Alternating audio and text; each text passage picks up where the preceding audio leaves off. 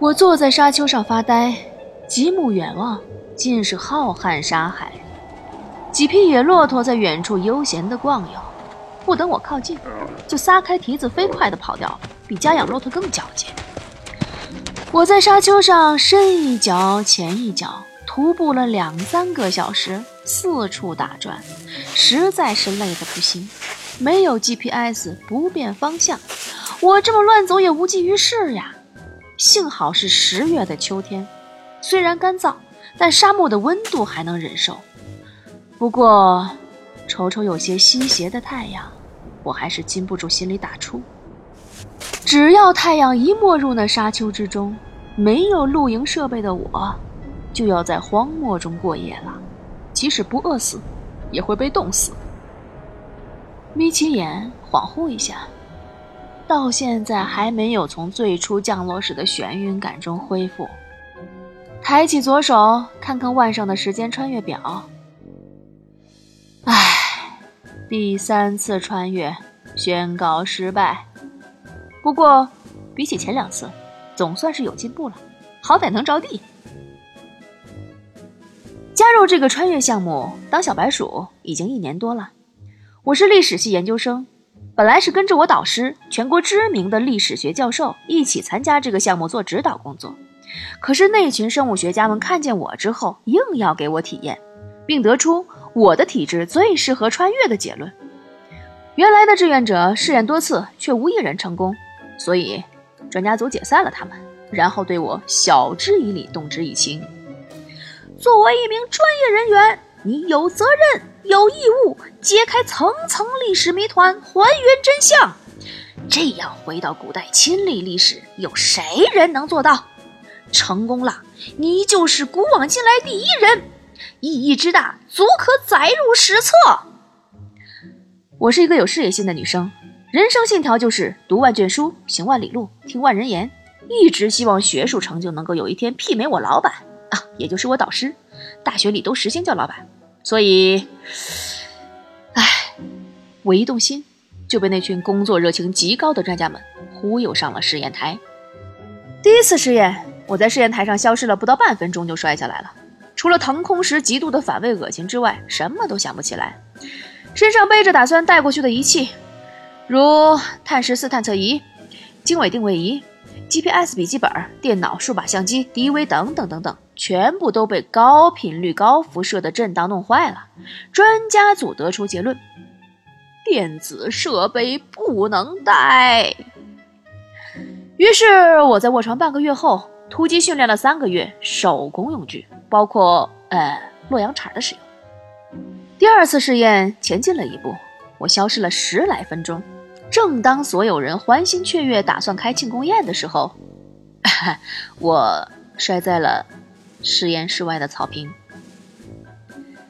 醒过来以后啊，我就回忆呀，在腾云驾雾中依稀看到有城市街道和人群，应该是汉代的布局和服饰。可是，还没等我着陆，一股很大的吸力又把我抓了回来，身上背着的各式手工工具裂成了几块。唉，根据我的汇报，专家组推断，呃，时空逆转落在两千年前比较可能。所以我在卧床之际又温习了一遍战国秦汉史，伤还没养好。我就被抓去学习素描、画平面图和工程图。研究小组终于放弃了让我携带大型工具的想法，只带小型易折叠的简单工具。学了快半年的制图以后，实验台再次改良，变成了 CT 机的模样。我这次就背着随身要用的物品和一大叠的素描本、铅笔上了路。临行前，老板再三叮嘱。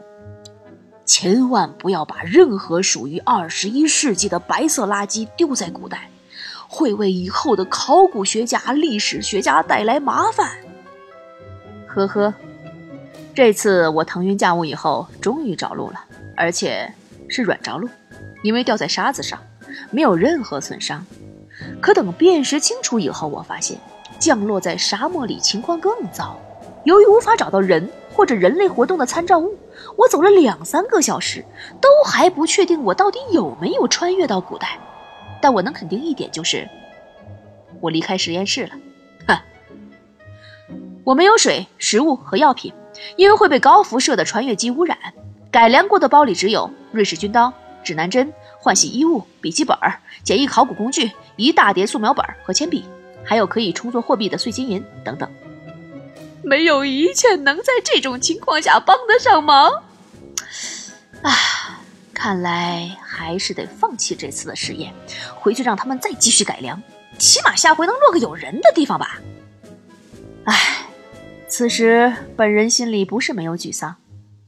但是我得抓紧时间，因为太阳快落山了，没有足够的太阳能，这个机器就启动不了了。我把套在汉服里的防辐射服的帽子翻出来，把整个头套住，手套也戴上，拉好拉链，抬起左手，把那个超大形状的时光穿越表对准太阳，旋开保险杆，心中默数：一、二、三。哎，数到十了，还是没有动静。继续数，十七、十八、十九，到二十，到五十，到一百。不会吧？真的有这么倒霉的事儿吗？我扯下帽子，仔细盯着那个破表，没动静。拍一拍，还是没动静。对准太阳拼命照，拼命照，继续没动静。我脱下这破表，狂甩。那个指示灯还是没有绿，起风了，太阳被漫天的黄沙遮住不见。这手表靠太阳能提供能源，没阳光啊，我是回不去了。我要命丧不知哪个朝代的哪块沙漠了，心里惊慌不可言喻。机遇在胸，不吐不快。我指着天空骂专家组：不让我带水和食物，就让我带一堆破死沉的钱。可我现在的状况，钱有什么用呀？早知道那个破表会坏，就算我要受辐射，我要坚持带水带吃的，我都被推进那个破机器里三次了，难道我就没有受到过辐射吗？与其这样，我饿死渴死，我宁愿被辐射过的面包噎死。啊！我吞进一口沙子以后，继续骂骂咧咧，无济于事，力气还是少费一些好。太阳迅速落下，没一会儿，沙漠里就冷得厉害。我的防辐射衣还能挡挡风寒，可是我又渴又饿，缩着身子哆哆嗦嗦地爬上最近一座沙丘，登高远望。啊！黑暗中居然看到远处有莹莹火光，从来没有见过比这更温暖的灯火了。不记得自己在月黑风高、狰狞恐怖的沙漠里走了多长时间，只记得跌跌撞撞的。走进那片篝火的时候，我已经饿得视线模糊，渴得嘴角皴裂。辨出篝火中有几个帐篷，有人声，有骆驼。我两眼冒绿光，冲进一顶帐篷，然后一头栽倒。醒来后，发现置身于一群奇怪的人中，有男有女，相貌特征很古怪，高眉深目，嘴唇偏薄。圆脸短脖子，皮肤细白，眼珠褐色。男人健壮，女人丰满，个个身材高大。男女都是齐肩短发，头发卷曲，发色褐红。而服饰更加奇特：男人穿翻领、窄袖、束腰式短袍，高及膝盖的靴子，身后佩剑；女人服饰则简单得多，及膝的长袍，右肩裸露，左肩也是窄袖。围一块棉质披巾，也穿高筒靴子。哎，不仅佩服我自己，在这种又饥又渴的情况下，我还能凭几眼观察就得出很专业的服饰外貌评价。呃，不过现在这些都不是最要紧的。呃，因为，我已经闻到食物的香味儿了，是几块饼。喝一碗面汤，热乎乎的，刺激我口水横流。我从一个年纪看上去有四十来岁的女人手上急急的接过，含糊的道了一声谢。哎哎，谢谢哦。然后便狼吞虎咽起来，把那些饼一扫而空，面汤也咕噜咕噜喝干净，胃里终于有点感觉了。哎，其实还想吃，不好意思的问：“嗯，可不可以 再来点儿？”然后发现语言不通。哎，语言不通是正常的，人家一看就知道不是汉人嘛。我都不知道到底是不是落在古代，搞不好我只是乘了一趟免费的飞机，落到了中东或者非洲的沙漠里，碰上了某个比较落后的游牧部落，结果还是在二十一世纪。切！正在叽叽咕咕听不懂的声音中越想越沮丧的时候，突然帐篷里出现了两个人，其他人立刻停止了议论，神色恭敬。我能感觉出来人肯定身份不一般，可是。当这两个人在我躺的毯子前站定时，我吃惊的张大嘴，半天合不拢。啊！是一个看上去三十多岁的洋尼姑和一个看上去十五六岁的小洋和尚，这身份已经挺奇怪了。更令人诧异的是，他们身上自然而高贵的气质，只是静静的站着，也流淌出不凡的韵华。尼姑的脸型跟围着我的几个女人差不多，但是皮肤更细白，眼睛更大，眉庭开阔，一双褐色的眼珠盯着我的时候，有一点无形的压力。她体态丰盈，简单的褐红色袈裟也裹不住美好的身段只是老觉得她的额头看上去跟常人不一样，好像被压过，扁扁的向后倾斜，因为光头看上去更显得怪异。我记得古埃及人还有古波斯人就有这样从小压前额的习惯，不过只限王室成员。不知道他是先天长的呢，还是后天故意压的。不过这扁扁的额头根本无法掩盖她的美，整个人散发着成熟的韵味。再仔细打量那个十五六岁的少年和尚，不由暗自赞叹：真的是夺人的儒雅帅气哦。也是一样的高眉深目，却没有其他人的粗糙，整张脸犹如希腊雕塑，鲜明的轮廓，立体感十足，五官的搭配恰到好处，浓长的眉毛，秀挺的鼻梁，晶亮的浅灰眼眸镶嵌在大而深的眼眶中，纯净的如戈壁滩上无尽的苍穹。虽然年少，已是光华自蕴。看着我时，带着几分温和和几分探究。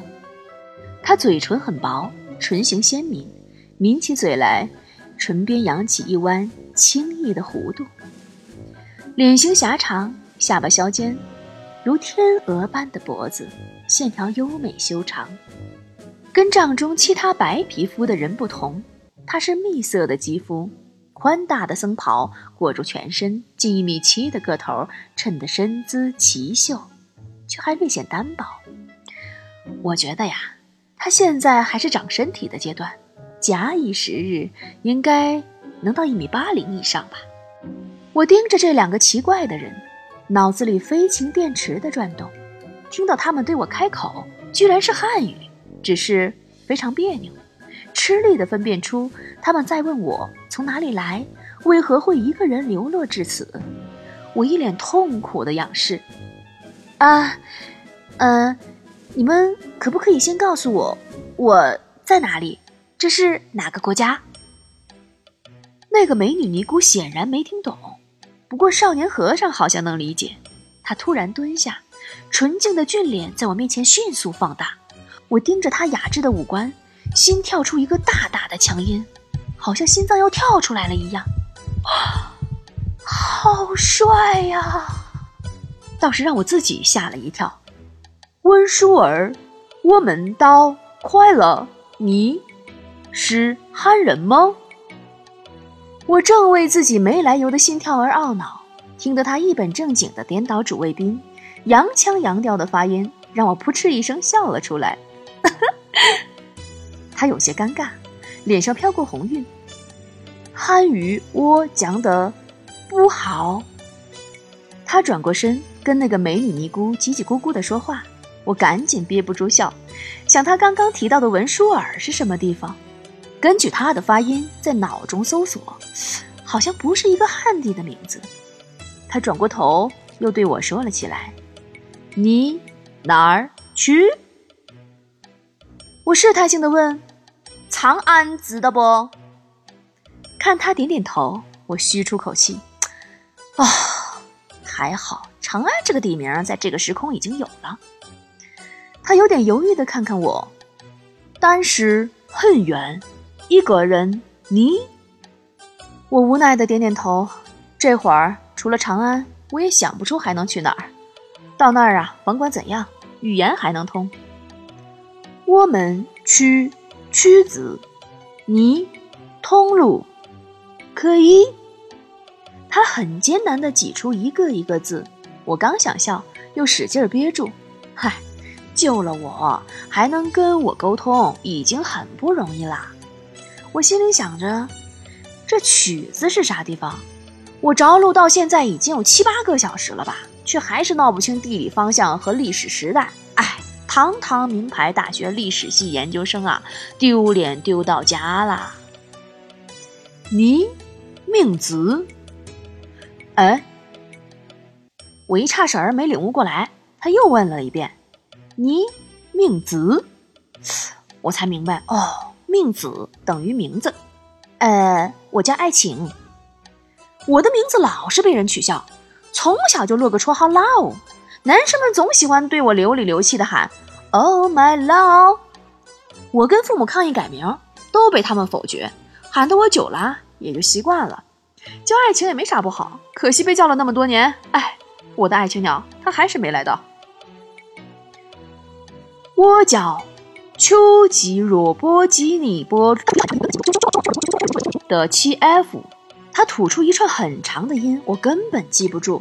扯着嘴角看他，他很善解人意的又说了三遍。我根据他的发音找出对应的汉字：秋末若吉波。哇，真的够难念的。我拼命的背：秋季末若秋秋秋末秋末秋末若吉波秋秋秋末秋末若吉波秋末若吉波秋末若吉波。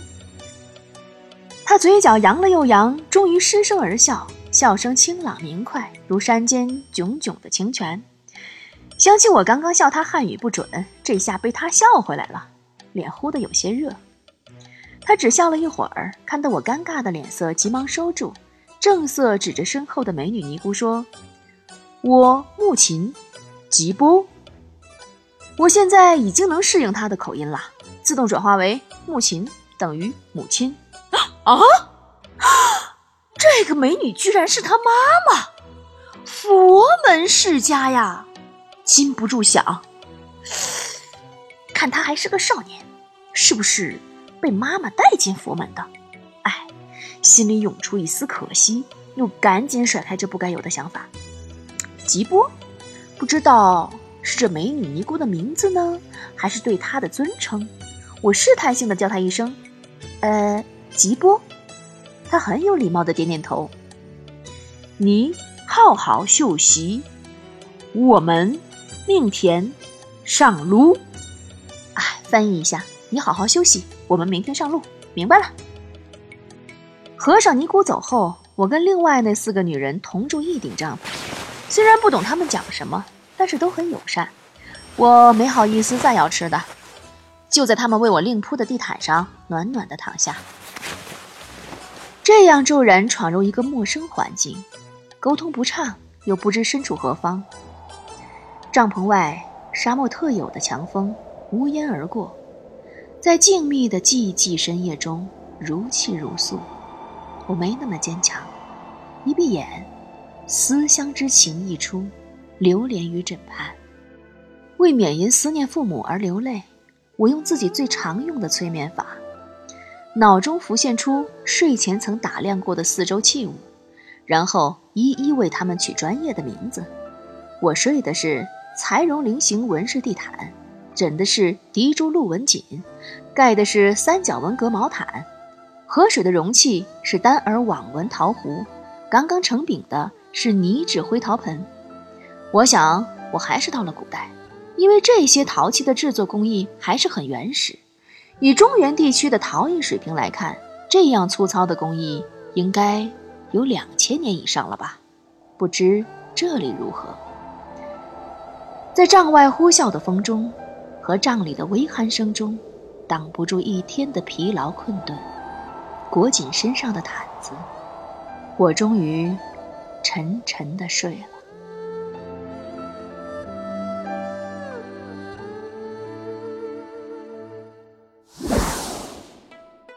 大家好，我是波波，也是这部小说的演说者。我是一个脱口秀主持人，这也是我第一次演说一部小说。每个人类啊，都有一个穿越的梦；每个女人都有一个花痴的梦，我也不例外。每次读这部小说的时候，都会重温一遍少女怀春的甜蜜。我信仰佛教，这部小说讲的就是佛学家、翻译家鸠摩罗什和一个现代女子的爱恋。在五胡乱华的时候，两个人相遇相爱，女主在不停的穿越之中寻找和爱人重聚的机会，中间呢有点虐，但是结局还是很美好的。有的时候啊，我也在想，爱一个人可以爱多久，等一个人可以等多久？罗什和爱情在人生的前辈子里相知、相遇、相爱，不过短短的五年，但是罗什等了爱情四十七年。爱情等了罗什三十七年，好啦，我就不多剧透啦，我们下集继续喽。世间哪得双全法？不负如来不负卿。